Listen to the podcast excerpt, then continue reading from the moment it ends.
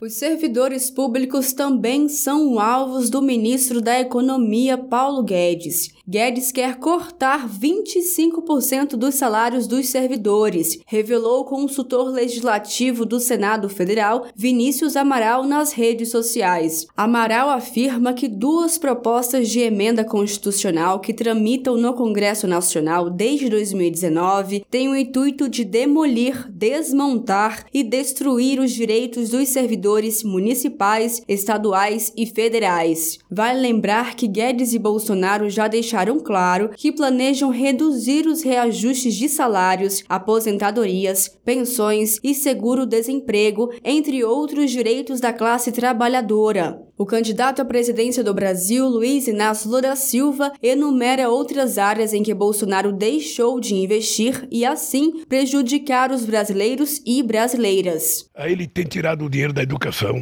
ele tem tirado o dinheiro do ensino fundamental, ele tem tirado o dinheiro do ensino superior, ele tem tirado o dinheiro do ensino médio, ele tem tirado o dinheiro de pesquisa. Ou seja, ele não, não acredita em nada daquilo que o povo deseja. O governo Bolsonaro entra para a história como o único em 20 anos a não conceder aumento aos servidores públicos.